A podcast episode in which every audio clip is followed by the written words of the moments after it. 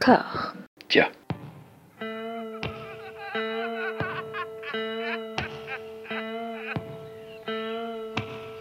And now for something completely different. Would you like to talk about the meaning of life, darling? Sure, why not? Philosophy for two? Right. Provided the movement never forgets that it is the inalienable right of every man or woman or woman to rid himself or herself or herself. Agreed. Thank you, brother or sister or sister. Where was I? I think you finished. Oh, right. I don't want to talk to you no more, you empty-headed animal food trough whopper. I fart in your general direction. Your mother was a hamster and your father smelt of elderberries. Bonjour et bienvenue à toutes et à tous dans Discordia, le podcast qui tente d'aplanir les débats qui rongent la pop culture de l'intérieur dans une conversation apaisée. Cette introduction est un petit peu non-sensique parce que pour la première fois en 177 épisodes, eh ben, je vais me retrouver tout seul. Je suis actuellement invité au NIF, euh, le Neuchâtel International Fantastic Film Festival, qui se déroule pour sa 21e édition du 1er au 9 juillet 2022. J'ai proposé à plusieurs membres de l'organisation du festival de se joindre à moi pour, euh, pour ce podcast, mais ils m'ont tous fait comprendre très, très poliment, très calmement, très professionnellement que c'était compliqué en plein milieu de, la manifestation de, de caler une heure, une heure et demie. Ce qui se comprend tout à fait, dont je ne leur tiens absolument pas rigueur. Alors le NIF, moi c'est la deuxième fois que je viens, j'étais déjà venu en 2015, c'était la canicule et c'était complètement frénétique. J'étais resté juste euh, deux jours, essentiellement pour faire des interviews. J'avais fait euh, Sonotion à l'époque où on ne savait pas, pour toutes ces affaires, toutes ces casseroles qui ont occupé euh, l'espace médiatique ces derniers mois. C'était une interview très compliquée parce que, comme euh, j'ai déjà eu l'occasion de le dire, les interviews euh, avec des artistes japonais, c'est toujours euh, bizarre à contretemps, parce que c'est ma faute, hein, j'ai qu'à parler japonais en fait, et à, ne pas avoir l'entremise d'un traducteur qui faisait ce qu'il pouvait et qui a fait un très très très bon boulot. Mais ce notion avait l'air complètement explosé. Il y a en plus un camarade que je salue et que j'embrasse, mais qui était un petit peu éméché et qui est venu faire un bisou tant à moi qu'à Sonotion au milieu de l'interview. Et ça a encore plus cassé le rythme qui était déjà assez erratique. Deuxième interview que j'ai pu faire, euh, Chris Carter, le créateur de X-Files, qui était venu euh, bah, faire une espèce de masterclass et présenter euh, le premier film adapté de X-Files. Alors il était en mode très pro, très américain, à faire que des réponses euh, en mode automatique, euh, limite algorithmique. Et j'ai essayé de le faire sortir de ça. euh, J'y suis arrivé au bout de un quart d'heure sur 20 minutes. Donc j'ai 5 minutes d'interview à peu près franche avec Chris Carter, mais ça valait la peine. Et puis j'avais fait euh, en interview Zoé Bell, la cascadeuse bah, de prédilection de, Quentin Tarantino, qui a notamment un des rôles principaux de, Boulevard de la Mort. Et là c'était super. C'était vraiment eu plus d'une heure de- d'entretien à bâton rompu sur toute sa carrière et sa vie, et c'était passionnant et dans une revue pour laquelle je ne travaille plus et que je ne salue pas. Voilà, je pense qu'ils se reconnaîtront. Là, je suis euh, là en tant que rédacteur de, Man Movies, euh, partenaire historique du festival, donc je suis très bien reçu et j'en suis très très très reconnaissant. Après, ce qui ne m'empêche pas de, de bosser co- comme un salopard et de consacrer beaucoup beaucoup beaucoup de temps au visionnage, si mes calculs sont exacts, et il n'y a aucune raison qu'ils ne le soient pas. Je vais arriver à 16 films vus en 4 jours et on va passer tout ça en revue.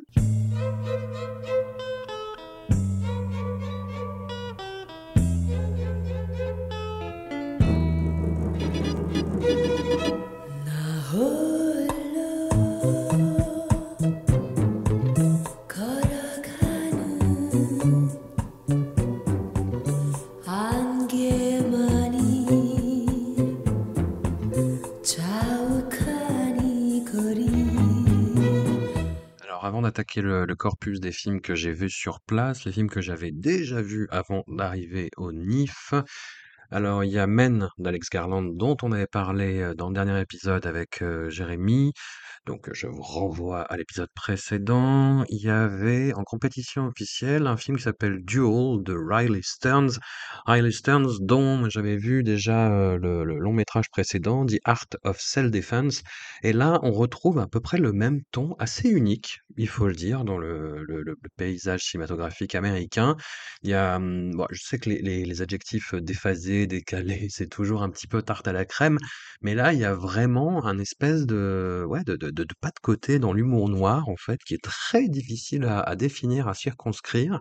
Là, on est en plus dans une thématique très particulière. On a une femme qui est interprétée par Karen Gillan, alors que les geeks euh, connaissent pour ses participations à l'univers Doctor Who et au MCU, dans une moindre mesure. Et là, elle joue une femme qui se découvre en fait euh, diagnostiquer une maladie euh, mortelle qui ne lui laisse euh, même pas une année à vivre. Et donc, elle a recours à quelque chose qui est possible dans cet univers cinématographique, à savoir se créer un double qui prendra sa suite à sa mort en fait, pour que pour aider ses proches à, faire leur deuil. Et donc, elle passe du temps avec son double pour que son double cloné apprenne un petit peu à, émuler ses comportements. Sauf qu'entre-temps, en fait, sa maladie, mortelle entre en rémission et donc elle n'a plus besoin de ce double, mais le double a a gardé son autonomie, en fait, a acquis une certaine indépendance et ce qui se passe dans ce cas de figure, c'est que les 2 doivent s'affronter à mort, il ne doit en rester plus qu'un. C'est la loi, c'est comme ça.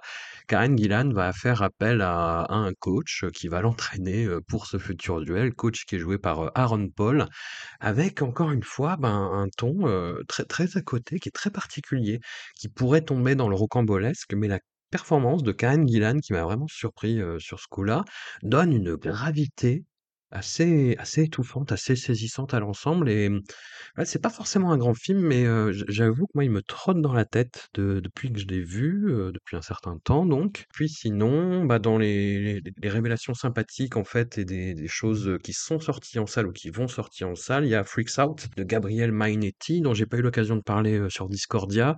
Film, super héroïque, mais à la singulière façon de son réalisateur qui nous avait déjà donné, heu, I Am Jig Robot et là, on suit une, troupe de freaks dans un cirque, heu, en Italie pendant la Seconde Guerre mondiale et qui vont devoir suivre, en fait, les hostilités et qui vont être confrontés à un super méchant, heu, nazi qui lui aussi a des pouvoirs. C'est, un film très singulier, qui diffère vraiment de l'approche Marvel du genre par un côté, croupier et rabelaisien qui peut déconcerter, mais qui moi m'a plutôt plu. Il y a toujours un petit peu cette patte esthétique des blockbusters contemporains, cette image grise, un peu terne, mais que là, Mainetti arrive à relancer par des idées complètement azimutées et heu, à la fois scénaristiques et dans la mise en scène. Donc il y a un côté vraiment sé séduisant à part dans ce film qui n'est pas un des chefs-d'œuvre de l'année, mais putain, ça fait du bien de voir une proposition un petit peu singulière sur le thème, pour le moins balisé, du super-héroïsme. Autre film qui vient de sortir cette fois-ci sur les écrans français, Decision to Live de Park Chan-wook.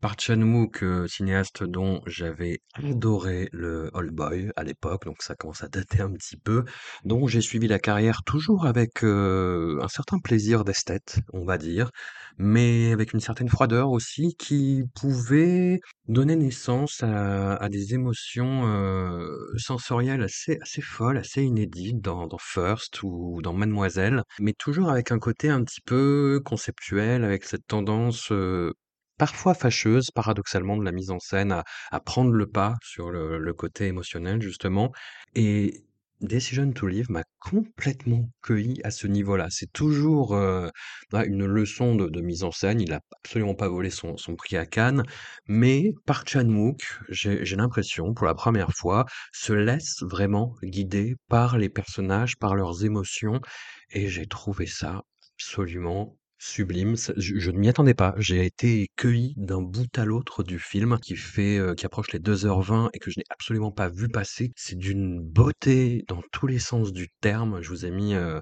hem, une petite illustration sonore de la chanson qui revient plusieurs fois dans le film, heu, en amorce de cette première sélection, voilà. Allez allez voir Decision to Live si vous avez l'occasion. C'est, je pense, un des grands moments de l'année cinématographiquement parlant et un autre grand moment de l'année, c'est un film qui sortira, heu, plutôt à la fin de l'été, Everything Everywhere All at Once, Tout Partout Tout à la fois, réalisé par Daniel Kwan et Daniel Scheinert, connus sous le le pseudo, heu, les Daniel, parce qu'il y en a 2. C'est un film sur lequel, dans l'absolu, il ne faudrait pas révéler quoi que ce soit. Il faudrait se laisser surprendre. En fait, tout ce que je peux ce que je peux vous dire, tout ce que je peux m'autoriser à vous dire, c'est qu'il y a une profusion, il y a une générosité qui peut parfois donner la sensation de prendre le pas sur le récit et sur l'émotion des personnages, mais Heu, pour avoir vu le film 2 fois et pour avoir justement, bah, vérifié cet aspect-là, je peux vous dire que c'est absolument pas le cas, en fait.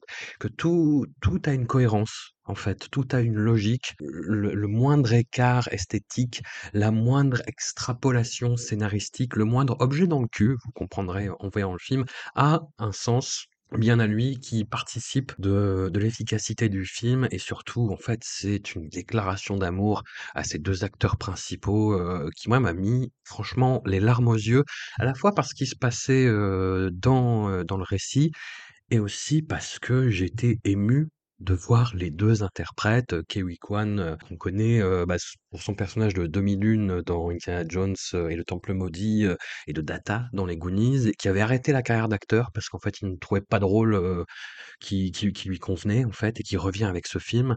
Donc il y a une émotion d'autant plus particulière et puis Michelle Yeoh qui a été une des grandes stars du cinéma de Hong Kong et qui là trouve vraiment quelque chose qui est à la fois la mesure de son talent et qui en est la synthèse la plus pure et absolue.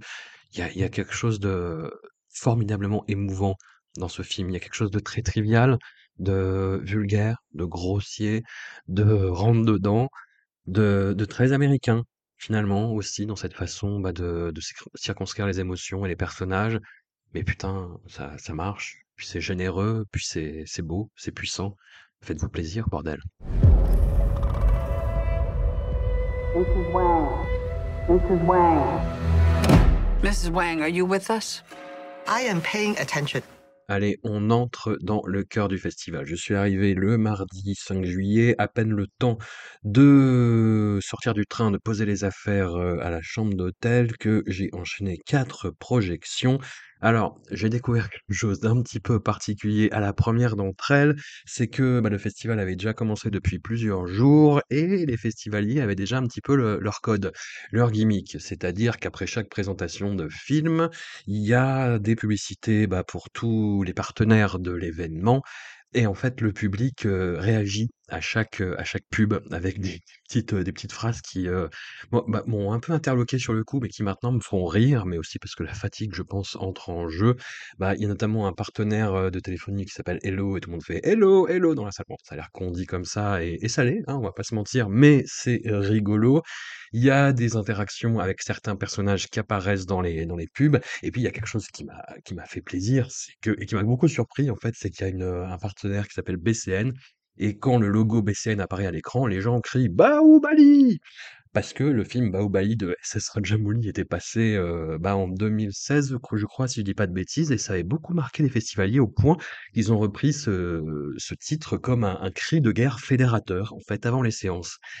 Et puis, il y a un dernier truc qui, heu, bah, sur le premier film, moi, m'a un peu saoulé, mais maintenant, j'avoue que ça me fait beaucoup rire, encore une fois, la fatigue, je pense, mais c'est que chaque fois qu'en fait, il y a des logos de, mmh, maisons de production au début d'un film, les gens applaudissent, mais vous savez, les petits applaudissements de festival de jazz. J'avoue que maintenant, ça me fait rire, surtout quand on voit des log des logos genre, heu, Canal+, région Aquitaine. Voilà, bon, faut faut s'y faire, c'est un délire, mais heu, moi, je suis, heu, je suis pleinement dedans, voilà. Le premier film que j'ai découvert, film, heu, un film iranien, Heu, Zalava de Arsalan Amiri. Alors, heu, ça a l'air un peu raide comme ça. Ça se passe, heu, avant la révolution, à la fin des années 70 et dans un petit village, kurde avec une population, de gitans, qui sont très imprégnés de superstitions et qui sont persuadés notamment qu'un démon, en fait, n'arrête pas, bah, de venir les les assaillir, en fait et de prendre possession de différentes personnes et de semer, la mort. À côté, heu, de ce village, il y a un poste de police, heu, qui est tenu par, heu, un capitaine qui ne croit pas à toutes ces superstitions-là et qui essaye notamment de faire passer, l'exorciste local pour un escroc.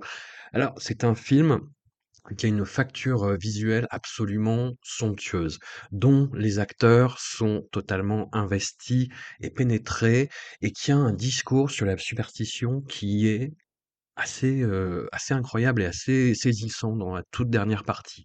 Après, et c'est le cas d'autres films, mais pour d'autres raisons d'ailleurs, il y a un ventre mou, en fait, où il y a, toute cette mise en place qui est assez longue, un peu fastidieuse, répétitive, mais ça fait partie du projet du film, donc je peux pas vraiment le le critiquer et une fois qu'on arrive au dernier acte, en fait, on se le prend dans la gueule.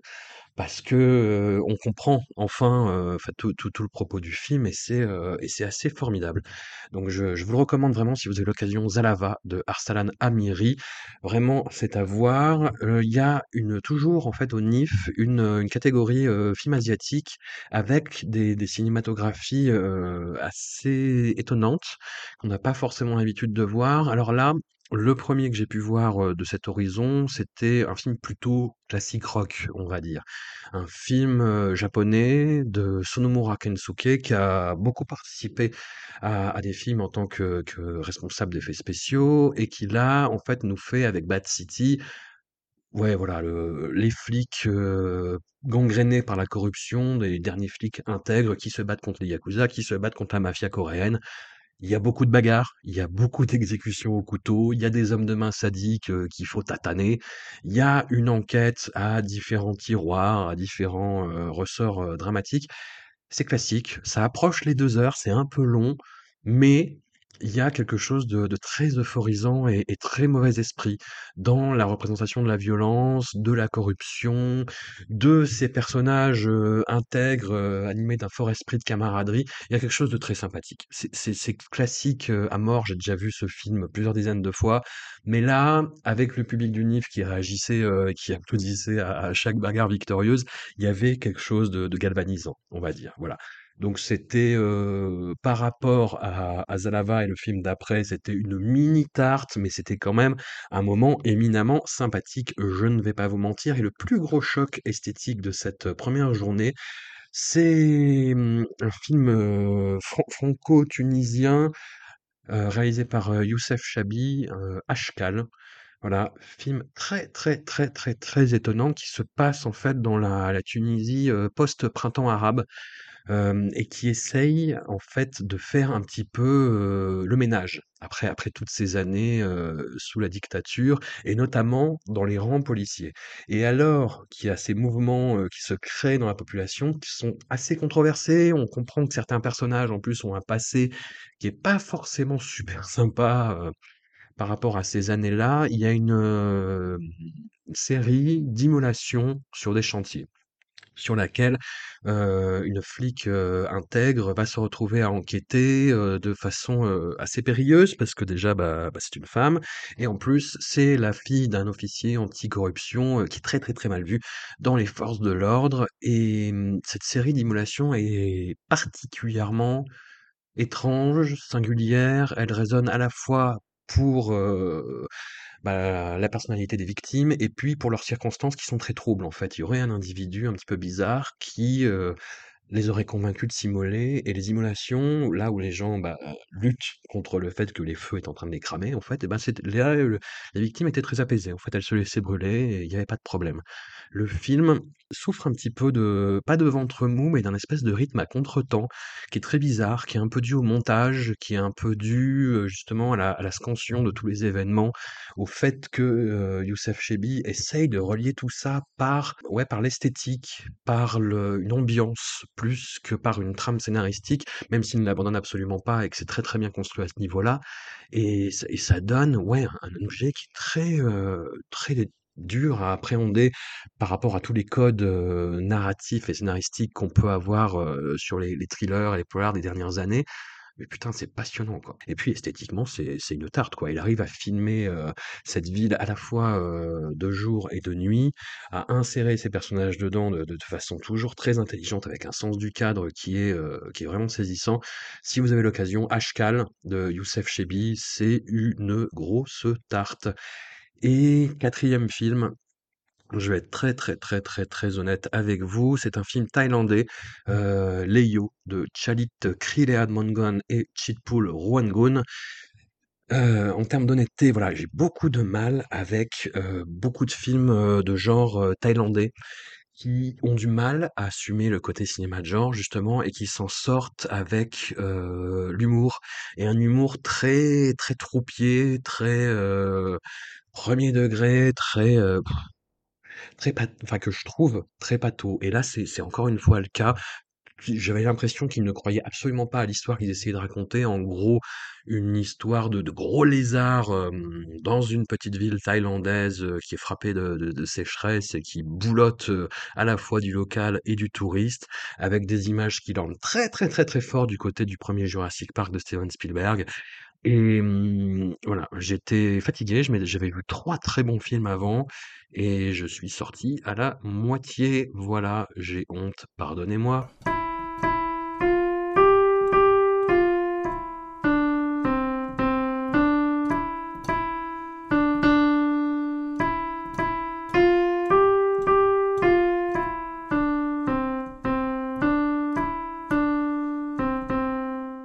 Au deuxième jour, le mercredi, avec 3 autres films, qui ont été 3 expériences assez singulières à leur façon, là aussi.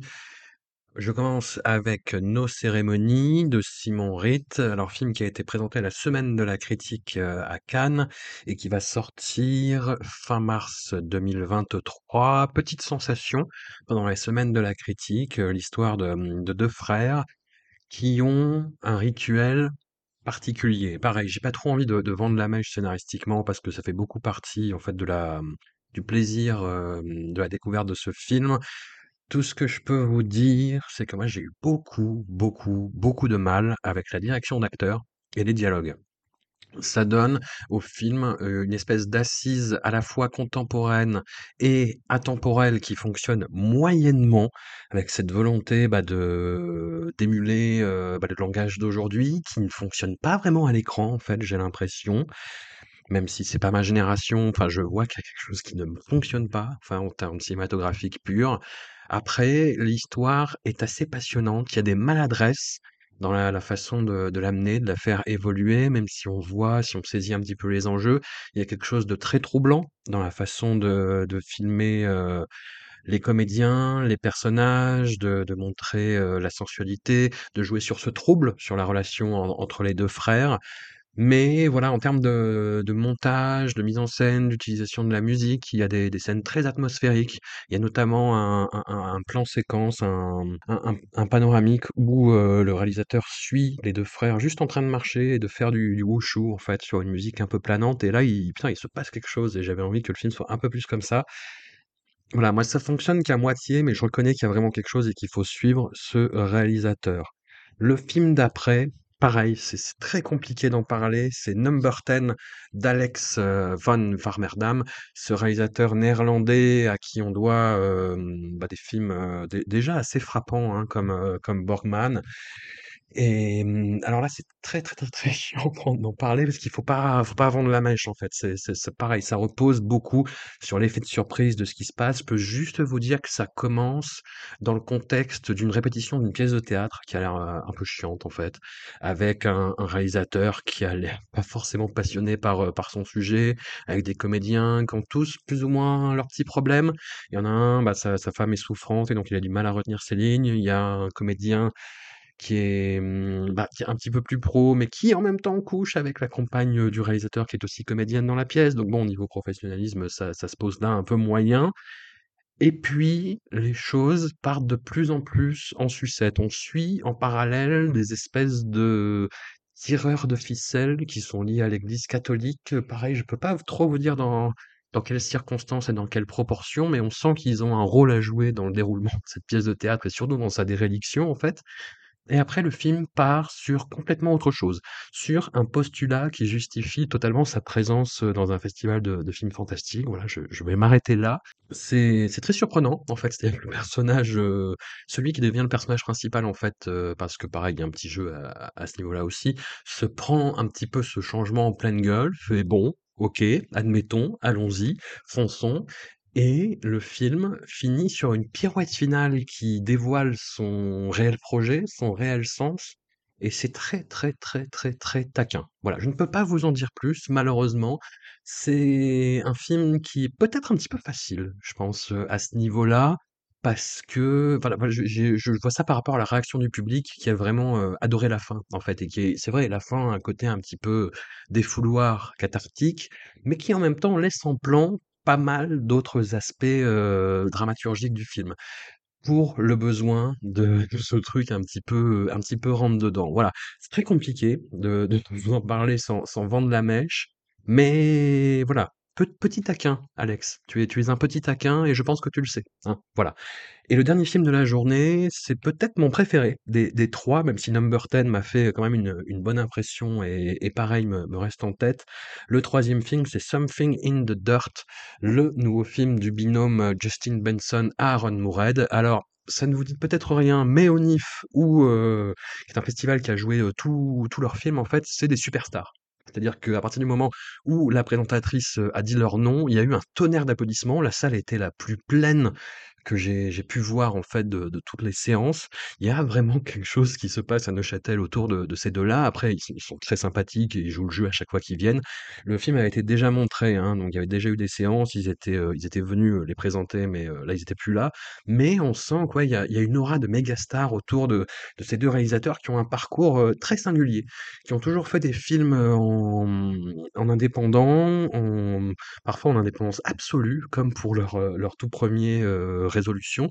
Pour leur second aussi, dans une moindre mesure, même s'ils étaient un petit peu plus aidés et qu'il y avait une patine esthétique qui prenait un petit peu du galon, heu, sur leur second qui s'appelait Spring, où ils ne jouaient pas. Après, ils avaient fait The Endless, qui était une espèce de mise en abîme de leur propre filmographie, qui est quelque chose de très culotté et d'assez, heu, auto-centré, mais qui fonctionnait, qui fonctionnait, heu, vachement bien même. Et puis, hem, bah, ils ont fait un film qui, moi, me plaît moins, qui est un petit peu, bah, leur, heu, leur concession au cinéma mainstream, toute proportion gardée, qui s'appelait Synchronique et mmh, ils ont participé aussi à la série Moon Knight pour Marvel, mais dans moi des voilà, des des des proportions que j'ai eu du mal à saisir, en fait. Je crois qu'ils ont réalisé 1 ou 2 épisodes et j'avoue que j'ai pas tenu, heu, passer le 2e de la série, donc je ne sais pas dans quelle mesure ils ont participé vraiment à Moon Knight. Mais là, leur, 5e long métrage, Something in the Dirt, c'est vraiment un retour au côté, ultra indépendant, quoi.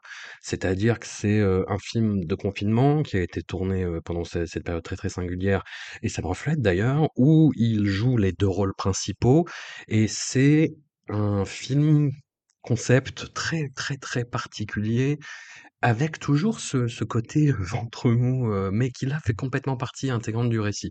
C'est-à-dire que c'est, hem, bah, 2 voisins paumés qui vont apprendre à se connaître en fait, dans, bah et qui vivent en fait dans un ensemble d'appartements, complètement délabrés, entourés de câbles électriques. Un côté très, cette façon que David Lynch a de filmer en fait tous les câbles électriques entremêlés dans Twin Peaks, heu heu, à la fois le film et The Return. Et bah, là, c'est ça, mais vraiment à blinde. Et les 2 en fait vont être témoins de phénomènes surnaturels dans l'appartement, heu, de l'un d'entre eux. Et à partir de là, ils vont tisser toute une série de liens et et de coïncidences et de de faits qui se recoupent. Enfin, c'est quelque chose sur le phénomène conspirationniste, hein, clairement. Comment en fait, quand on est vraiment, heu, dans un fonctionnement en vase clos et qu'on alimente chacun la psychose de l'autre, on en vient à penser des choses complètement, in incroyables et qui ne tiennent pas debout. Comment justement le regard, heu, du monde extérieur peut vous ramener à quelque chose, bah, d'assez décevant par rapport à ça. Mais ils arrivent très bien en fait à circonscrire tous ces phénomènes-là, à développer, à faire évoluer leurs personnages, heu, dans un jeu de miroir qui est très, très, très perturbant, vraiment. Il y a une construction, hem, à la fois en termes de de scénario, de mise en scène et de direction d'acteur parce que voilà, de i i ça fait c'est pas le 1er film où ils, jouent en tant que comédiens, mais là, ils ont vraiment pris, je trouve, un espèce de galon en tant qu'interprète qui, heu, qui m'a assez impressionné et qui a pas mal impressionné la salle. C'est un film, heu, ouais, pa passionnant à la fois sur ça, c'est un peu leur Under the Silver Lake, toute proportion gardée, sur cette faculté qu'on a à essayer de voir des signes un petit peu partout et de les faire se correspondre et de leur donner du sens alors que, eh, pas forcément.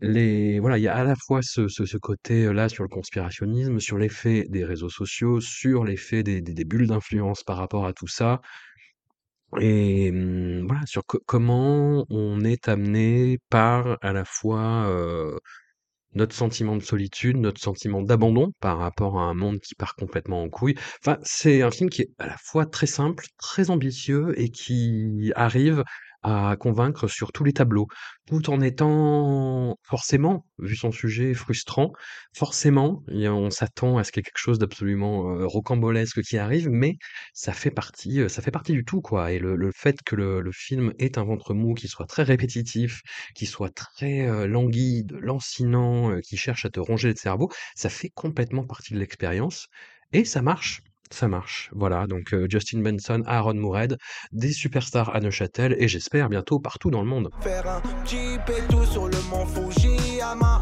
Faire le tour de la Thaïlande dans 500 Yamaha. Faut que je quitte la France, elle a fait la petite frange. C'est là qui fonce, c'est là qui fonce. Que je dépense, gros joint devant la défense. C'est là qui fonce, c'est là qui fonce. Et on arrive à la journée du jeudi qui était la grosse journée où j'ai enchaîné pas moins de 6 films. J'ai commencé à 9h30 du matin avec un film australien qui fait partie de la compétition internationale, heu, Blaze de Catherine Barton. Alors film, heu, esthétisant en fait. Au début, j'ai eu un petit peu peur, j'avoue. C'est un film qui nous plonge, à la fois dans la réalité, sordide d'une adolescente qui est témoin d'un crime atroce et de ses refuges, réguliers et constants dans un monde imaginaire où elle parle notamment, à un dragon. Alors, dans la première heure, le dispositif fonctionne parfaitement. Il y a un équilibre tonal, heu, esthétique, heu, scénaristique, dans la direction d'acteur, dans cette gamine qui est absolument incroyable, heu, dans son jeu et dans ce qu'elle arrive à faire passer. On on sent qu'il y a eu un gros, gros, gros travail d'accompagnement, en fait, sur toutes les émotions qu'elle devait véhiculer et ça fonctionne vraiment à la perfection. Enfin, c'est ça joue vraiment sur la corde raide, sur sur des sujets qui, en plus, moi, me me touchent particulièrement en tant que père de famille. Moi, voilà, ça me terrifie que que ce genre de de choses, heu, a arrive à ma fille et donc je suis dans une empathie qui me met, heu, les larmes aux yeux et après, le le film, en fait, heu, bah, patine, entre dans un schéma un petit peu répétitif qui fait complètement partie de son dispositif et qui est totalement justifié à tous les niveaux. Mais qui, personnellement, moi, m'a fait sortir du film et je trouvais que justement l'immixtion par la suite entre ce monde imaginaire et heu, la crudité absolument insupportable du monde réel, bah, ne ne fonctionnait plus, n'arrivait plus à entrer en résonance, n'arrivait plus à dialoguer, à plus faire qu'un. Il y avait vraiment 2 choses distinctes et ça arrive malheureusement à son apogée dans dans une scène où il y a une reprise en plus de de Me Ne me quitte pas, hem, mais voilà, bah, j'ai trouvé que que ça faisait trop en fait. C'était too much et heu, je suis sorti du film, mais c'est c'est dommage parce qu'il se passe vraiment, heu, des choses folles dans cette première moitié de film et en tout cas, il faut suivre le le travail de de Catherine Barton. Alors j'ai rencontré, heu, quelqu'un de très sympathique, heu, Johan que je salue, qui est programmateur au Grindhouse Festival à Toulouse, qui m'a dit que la réalisatrice venait du milieu de l'art contemporain. Effectivement, c'est quelque chose qui se sent un petit peu dans le film, dans, bah, dans dans dans le côté plastique évidemment, puis dans la façon, heu, bah, d'a d'agencer, de se jouer des codes en fait. Mais voilà, donc a réalisatrice à suivre quoi qu'il arrive, même si moi personnellement, heu, j'étais un petit peu mis sur le bas-côté par la deuxième moitié du film. Le deuxième long métrage, hem, c'est un film qui va sortir en France début août, qui est le 2 film, heu, des jumeaux, heu, Ludovic et Zoran Boukerma, qui, moi, personnellement, m'avaient régalé avec leur premier er Teddy, avec un Anthony Bajon qui était au sommet, film qui était une refonte du film de de loup-garou dans la province française, avec un côté, Bruno Dumont, mais après voilà, vous connaissez mon peu d'amour pour Bruno Dumont. Moi, j'avais l'impression que justement, c'était une jeune génération qui s'emparait du côté, dé déphasé, un peu moqueur de Bruno Dumont sur, sur les petites gens que moi je trouve, méprisants et méprisables, mais passons, c'est un avis personnel, que j'ai eu l'occasion de décliner, dans l'épisode consacré au réalisateur auquel je vous renvoie.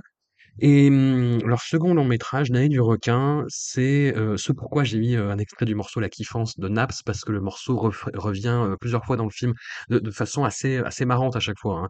C'est un film qui prend place dans, heu, une station balnéaire, La Pointe, dans les Landes, voilà et mmh, qui est très imprégné de la culture locale, qui est à un point qui est parfois forcé, qui fait justement très Bruno Dumont. En fait, qui est à la limite je trouve, de la moquerie qui tombe jamais vraiment dedans, mais où on sent que c'est sur un équilibre, assez assez fragile, en fait. Voilà, avec beaucoup d'accents, qui semblent parfois forcés, même si c'est pas le cas, avec une construction qui joue beaucoup sur le côté, heu, un petit peu, heu, à contretemps, voilà, qui se joue justement des références américaines, même si, heu, les références sont tellement, heu, criantes que, heu, on a l'impression que, voilà, c'est une espèce de parodie mal digérée. Il y a globalement, je trouve, un gros problème de de ton, en fait. On a l'impression que les frères Boukhama hésitent à faire une franche parodie, à faire une comédie dramatique, à faire du drame, à faire du cinéma de genre et autant dans Teddy, ça fonctionnait, heu, vraiment ce mélange parce qu'il y avait une unité esthétique, une unité, heu, de ton qui reposait pas mal sur les épaules d'Anthony Bajon, mais c'était pas lui qui faisait le film non plus, mais il participait beaucoup à sa réussite. Là, il m'a manqué un Anthony Bajon. Marina Foïs dans le rôle principal est super, mais je trouvais qu'elle avait du mal à se sortir, heu, les épaules de son rôle qui lui va bizarrement. Je je sais pas, ouais, le l'e l'espèce de maverick qui défie l'autorité et qui ne veut pas, heu, partir à la retraite. Heu, voilà, il y a quelque chose qui ne qui fonctionne moyennement. Le film est rigolo. Moi, j'ai souri à plein de moments. Chaque fois qu'il y avait la kiffance, moi, ça me faisait rire. Mais voilà, tout et après, il y a plein de de de running gags qui fonctionnent moyennement. Le côté gore, j'ai l'impression que c'est pas assumé. Quel film étrange! Quel film étrange, Nez du requin. Je allez allez vous faire votre propre avis parce que c'est un film singulier et qui mérite d'être vu, tout de même. Mais ouais, moi j'y mets quand même pas mal de grosses, grosses, grosses réserves. Le film suivant a été, je pense, une de mes plus grosses claques esthétiques de cette manifestation, pour l'instant. Il reste encore une journée, j'en j'enregistre un peu au fil de l'eau pour, donner mes ressentis, vraiment sur le moment. Ce film s'appelle Demigod: The Legend Begins. C'est réalisé par Chris Huang, mais en fait, ça vient d'un, studio d'animation taïwanais qui, en fait, fait une refonte de l'art, de la marionnette taïwanaise, pour en faire, bah, du wuxiapian, du du du film de sabre, bah, tel qu'il se fait, bah, à Hong Kong et à Taïwan depuis, ouais, les années 60-70 surtout, quoi. Et là, c'est fait avec des marionnettes, avec un art et une élégance qui est absolument, sublime, quoi. Je je sais pas, le film, c'est une expérience esthétique qui qui m'a submergé. Moi, j'étais je m'étais mis au premier rang comme un couillon parce que je me suis dit: «Ah bah tiens, je vais en prendre plein la gueule» et j'en ai pris plein la gueule, quoi. C'est-à-dire qu'on est vraiment dans, dans quelque chose de, oui, de sidérant, quoi, qui qui vous hypnotise pour peu que vous rentriez dans le délire et c'est peut-être ça la seule limite du film, c'est qu'on est vraiment à fond les ballons dans les codes du wuxiapian, avec énormément de de de de références, dénominations de personnages qui peuvent sembler complètement opaques et obscurs, heu, même à ceux qui connaissent bien le wuxiapian, hein. Moi, j'ai failli décrocher à à plein d'aspects, heu, j'ai vu des collègues dans la salle qui rompichaient, heu, joyeusement après, une série d'énonciations de préceptes et de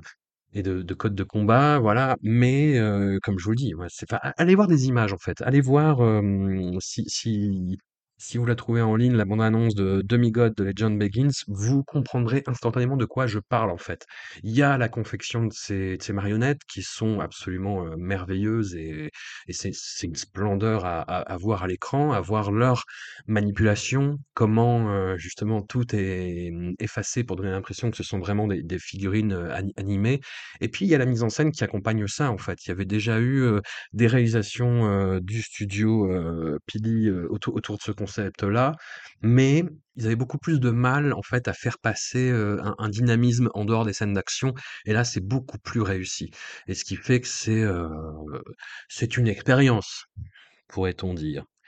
Voilà, autre expérience qui n'a pas grand-chose à voir, heu, autre film qui était présenté, heu, au Festival de Cannes et qui sort à la fin de l'année en France, le 23 décembre, je crois, Falcon Lake, le premier long métrage de Charlotte Lebon, heu, inspiré d'une, heu, bande dessinée de de Bastien Vivès dont on retrouve beaucoup de tropismes, heu, sensuels, sexuels, heu, beaucoup tournés autour du corps féminin et de la poitrine, heu, en particulier. Voilà, c'est très c'est très étrange comme expérience. J'ai eu l'impression de voir, un une bande dessinée de Bastien Vives, façon Sundance et façon Sundance, moi qui voilà, cette facture esthétique qui moi me me gonfle un petit peu. Alors c'est un petit peu, dévalorisant et trop généralisant de dire ça, mais voilà, les films en 4 tiers avec une photographie un peu terne. J'ai vu beaucoup de films dans cette facture-là. Alors voilà, il y a une façon assez tendre et juste de percevoir les émois adolescents,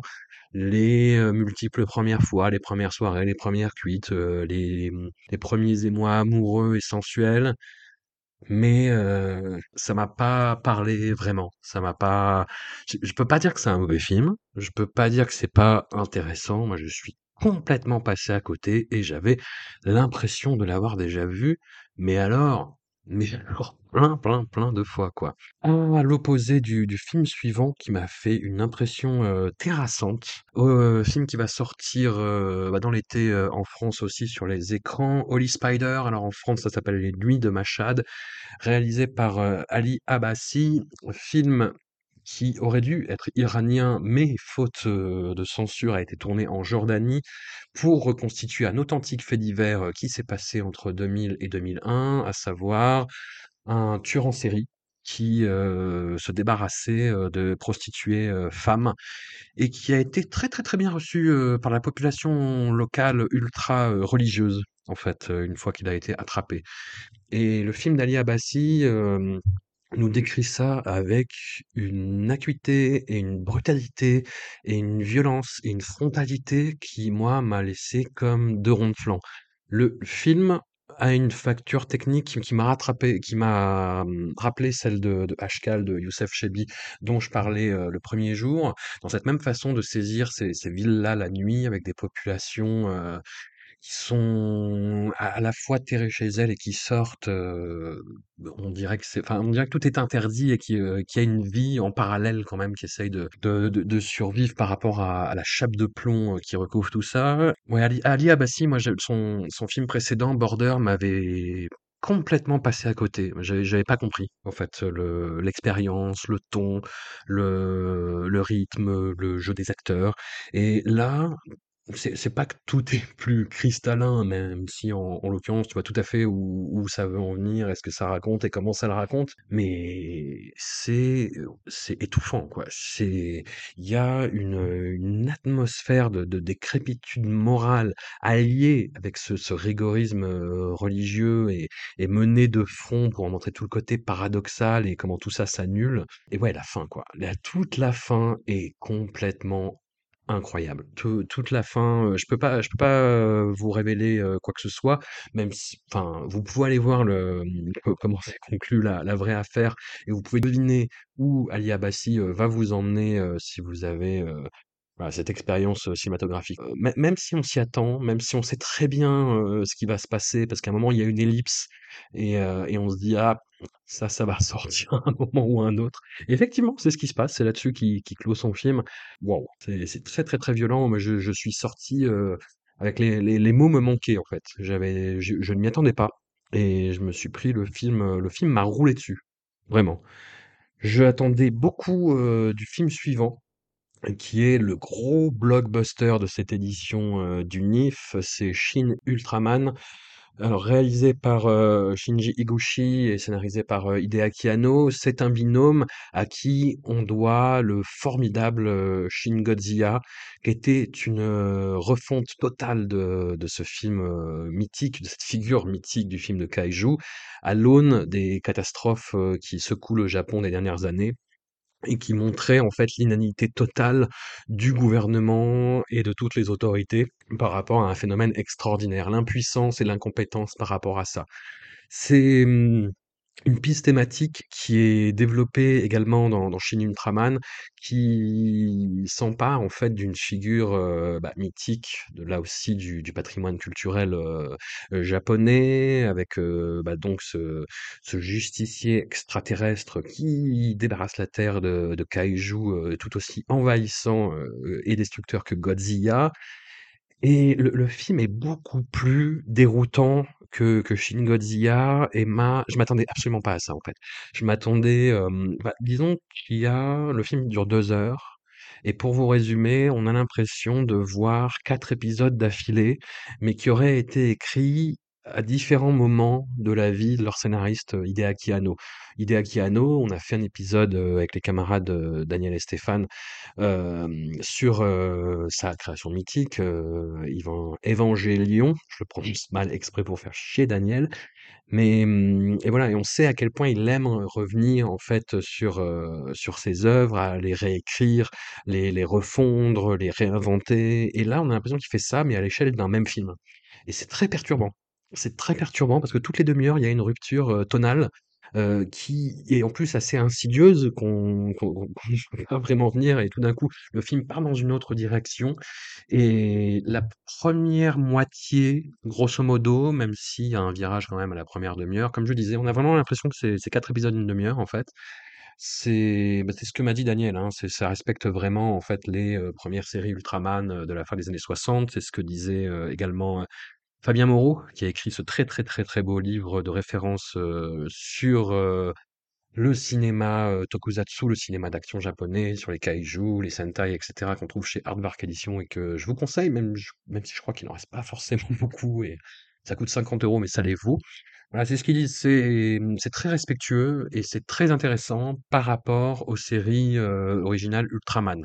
Je suis tout à fait disposé à croire, mais le quand on voit le film comme ça d'un bloc, sans avoir forcément ces références-là et même en les ayant, je pense, il y a un côté, heu, très déstabilisant, en fait.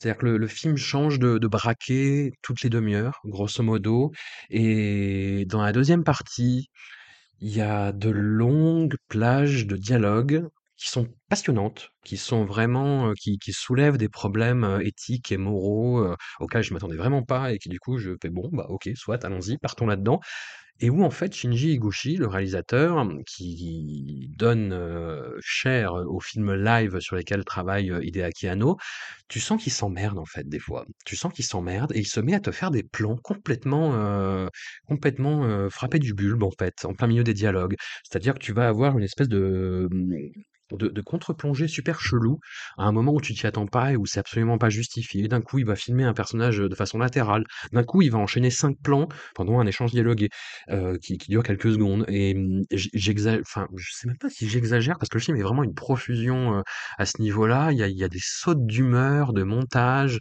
qui essayent de parasiter un petit peu tous ces changements de braquet au fur et à mesure du film. Alors après, ça reste une expérience, heu, assez unique. Pareil, je m'étais mis au 1er rang comme un comme un gros pour en prendre plein la gueule, mais du coup là, c'était, peut-être moins avisé que pour le film de de marionnettes taïwanaises, en fait. Au autant voilà, il y a des scènes très impressionnantes, il y a des des des joutes, de de grands extraterrestres contre des kaijus qui sont, qui sont assez folles, mais ouais, c'est un film, heu, je pense qui va gagner à être revu. Moi, la 1re la pre la 1re vision, je suis sorti complètement perdu, en fait.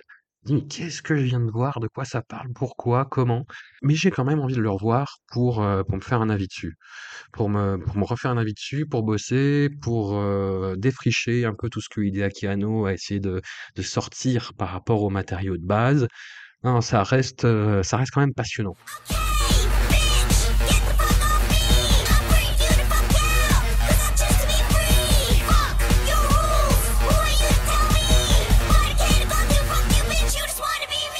Et nous voilà rendus au dernier jour de projection, le vendredi, qui a commencé avec un film, qui qui m'a fait un peu du mal, mais pas dans le sens qui est recherché, je pense. C'est un film qui nous vient de Malaisie, The Assistant d'Adrian Tay.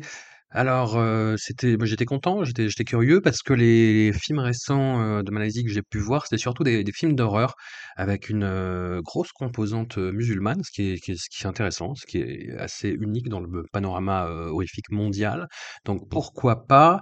Et là, en fait, le film nous a été présenté comme la relève du cinéma d'action, bourrin, voilà, on nous a dit: «Il y a eu Hong Kong, il y a eu le les Hong Bak avec les films avec Tony Jaa, et cetera, les films indonésiens et maintenant il faut compter sur la Malaisie». Alors, je ne serais pas aussi optimiste sur, la place et l'importance que peut prendre, cette cinématographie dans le panorama du cinéma d'action. On nous avait promis, de la bagarre, on nous avait promis, des chorégraphies, échevelées Les attentes ont été déçues, je vais pas vous mentir, d'autant que moi je suis très, très, très friand, heu, de bagarre. J'aime beaucoup, heu, les films où ça fait mal, j'adore le diptyque, heu, The Raid. J'ai revu récemment, The Night Comes for Us de Timo Tchadjento qui est pas nécessairement un bon film, mais qui est un film dont la barbarie, moi, me décroche la mâchoire, voilà, enfin il il me faut de l'inédit et mmh, peut-être du transgressif, des choses qui sortent un petit peu des sentiers battus. Et là, c'est pas le cas du tout. C'est une histoire de vengeance classique, d'enquête. Et mmh, Jérémy, dans l'épisode précédent, parlait très justement, de l'audit qu'il faudrait faire sur les twists interdits.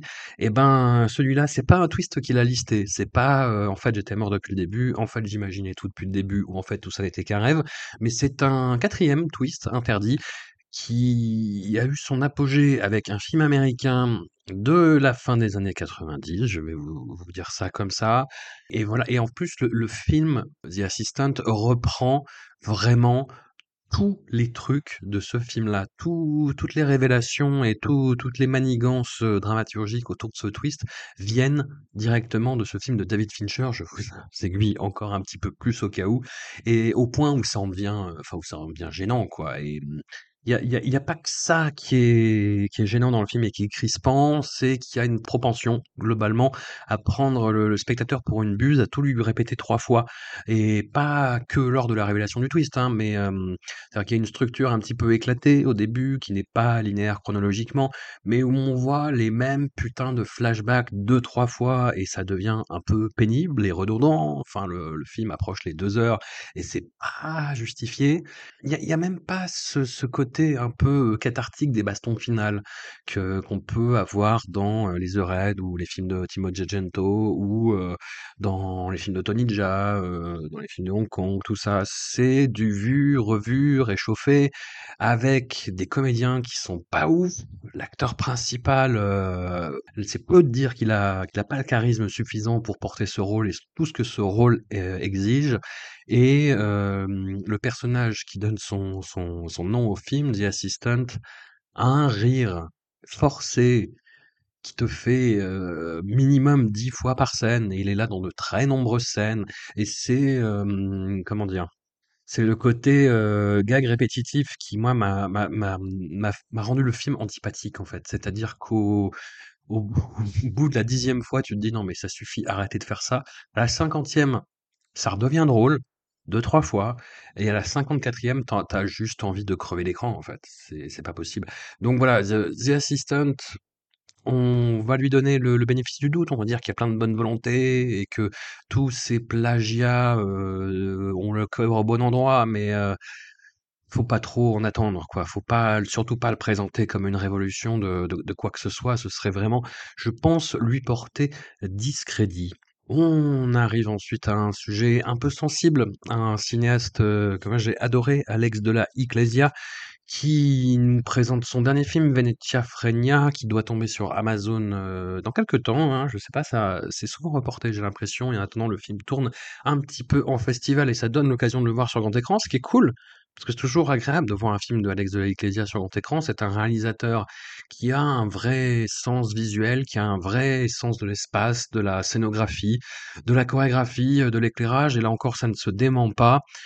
Il a fait un film que je trouve absolument fabuleux encore aujourd'hui, Balade attristée en 2010, qui était un état des lieux, heu, du ras-le-bol qui animait, à ses yeux la société espagnole, le fait qu'elle ne voulait pas regarder son son passé, le passé franquiste en particulier, droit dans les yeux et que ça créait, heu, des tensions dans, la société contemporaine et mettait toute cette colère-là au service d'un film qui était un hurlement, en fait, qui était quelque chose de de très profond et de très viscéral et dans les films qu'il a fait après, que ce soit, La Chispa de la Vida, heu, Le Bar, heu, Les Sorcières de Zagara-Mourdi, heu, Mi Grande Noche, il y a toujours le bruit du monde en arrière-fond. Le un espèce de sentiment de révolte qui bruisse, mais et je pense que Venezia Fregna est une manifestation assez terminale de ce constat qui, moi, me fait un peu mal au cœur, c'est qu'il ne sait pas quoi en faire. C'est-à-dire qu'il y a cette toile de fond, ça existe, c'est là et Alex de Ecclesia semble dire: «Bah, démerdez-vous avec ça, en fait. Voilà, faites-en quelque chose. Moi, je vous dis que ça existe et je ne sais pas trop quoi dire d'autre» et mmh, voilà, ce qui fait que Venetia Frenia, c'est un film qui me régale esthétiquement, mais qui, dans le fond, il y a une scène, à un moment, où les personnages vont dans un club, heu, secret, caché, où on entend, heu, la musique, de ce groupe sud-africain que je vous ai mis, en intro de ce dernier jour là, Die Antwoord. C'est un groupe qui était cool il y a 10-15 ans, je pense, quand on a découvert, ces personnages hauts en couleur et maintenant, en fait, on sait que ce sont des fumistes, artistiquement et des fumiers humainement. Voilà, je vous laisse chercher pourquoi, je vais pas revenir, ici, sur ce débat-là, qui n'en est pas un d'ailleurs, hein, c'est factuel, c'est historique presque, j'ai envie de vous dire. Die Antwoord, allez vous faire foutre. Je je dis pas que Alex de Ecclesia en est à ce niveau-là, mais c'est un film qui, voilà, aurait été cool il y a 10-15 ans, voilà, typiquement et mmh et qui là, en fait, fait, se semble avoir du retard à l'allumage sur plein d'aspects, sur la gestion des personnages féminins, sur la gestion, heu, du slasher, sur la gestion de ces thématiques qui sont là, hein, le, tourisme de masse et tous les désagréments que ça peut engranger, voilà, c'est intéressant et de comment ça participe de l'animosité ambiante, des 2 côtés, du spectre d'ailleurs. Mais, bah, c'est un témoignage d'époque, mais qui est, un polaroid, un peu déteint. Et c'est dommage et ça fait mal au cœur parce que Alex de Ecclesia a vraiment une, puissance et une violence discursive en lui qui, quand elle, sonne juste, vous dévaste vraiment. À la fois comme spectateur, sur le fond, sur la forme, c'est c ouais. C'est un film qui est là, qui existe et démerdez-vous avec. Et pour finir ce panorama, je finis sur un petit coup de cœur. J'ai brusqué un petit peu la temporalité des projections, heu, de cette journée, j'ai un peu triché, mais parce que j'avais envie de finir sur une, une jolie note. Le dernier l'avant-dernier film, en vrai, que j'ai vu, heu, au NIF, c'est un film coréen qui s'appelle Miracle: Letters to the President de Lee Jang-un. Alors moi, ça me faisait un peu peur, parce que c'est présenté comme une, heu, une rom-com un peu douce amère, le titre est quand même pas possible et c'est assez inexplicable. Je je pense pas que ce soit vraiment, heu, la fatigue qui est jouée dans l'appréciation parce que c'était, heu, général dans la salle. On entend enfin, voilà, je vais je vais y venir, mais c'est, un film qui part sur des prémices, un peu étranges dans un petit, village, coréen reculé.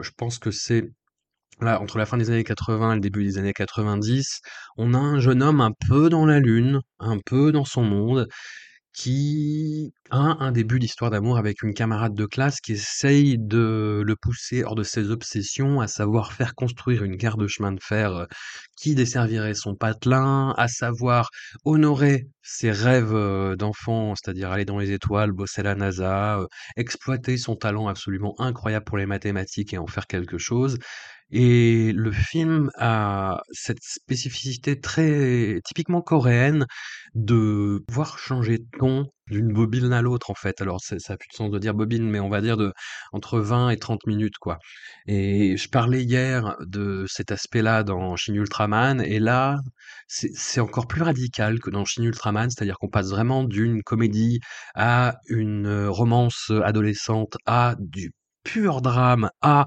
un élément fantastique qui nous est révélé, heu, à mi-parcours et ça marche et ça tient et le film bascule dans son dernier quart dans le pur mélo.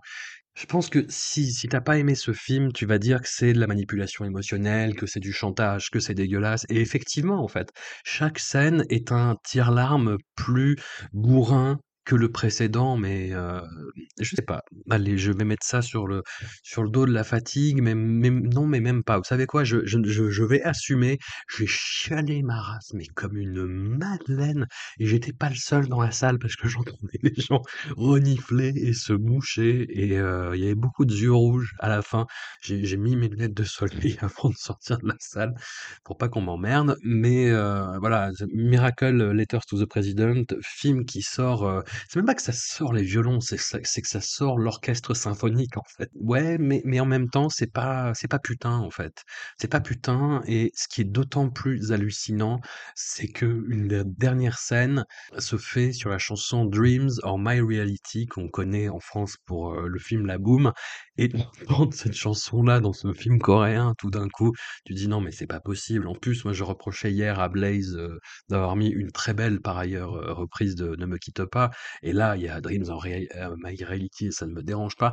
Enfin, je je sais pas et comme je vous dis, c'est une question d'équilibre très fin que le le cinéma, heu, sud-coréen arrive à dans ses meilleurs moments à à atteindre quoi et et c'est magique et c'est beau et c'est, heu, j'avais des j'avais des papillons dans le cœur quoi, mais jetez jetez-moi des cailloux, je m'en fous, il y a pas de problème. Voilà, c'était tout pour ce premier compte rendu de festival sur les ondes de Discordia. Dites-moi en commentaire si ce format vous a plu. Comme je suis tout seul, j'ai envie de dire des trucs genre, heu, bah, contribuez au Libérapé, mettez-nous des étoiles sur iTunes, faites mais faites ce que vous voulez en fait. Merci beaucoup de votre fidélité, en tout cas ça me touche, énormément de voir que les podcasts sont écoutés et suivis avec assiduité et respect et bienveillance. Un immense merci à vous toutes et tous, je vous embrasse, on se retrouve dans 15 jours.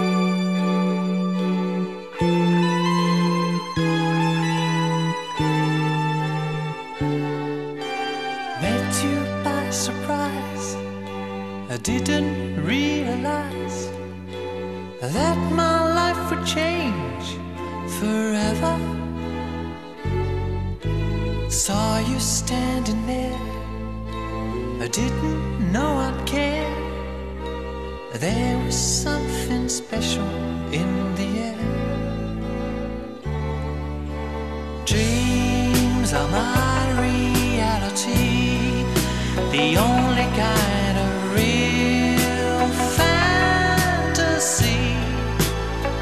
Illusions are a common thing. I try to live in dreams. It seems as if it's meant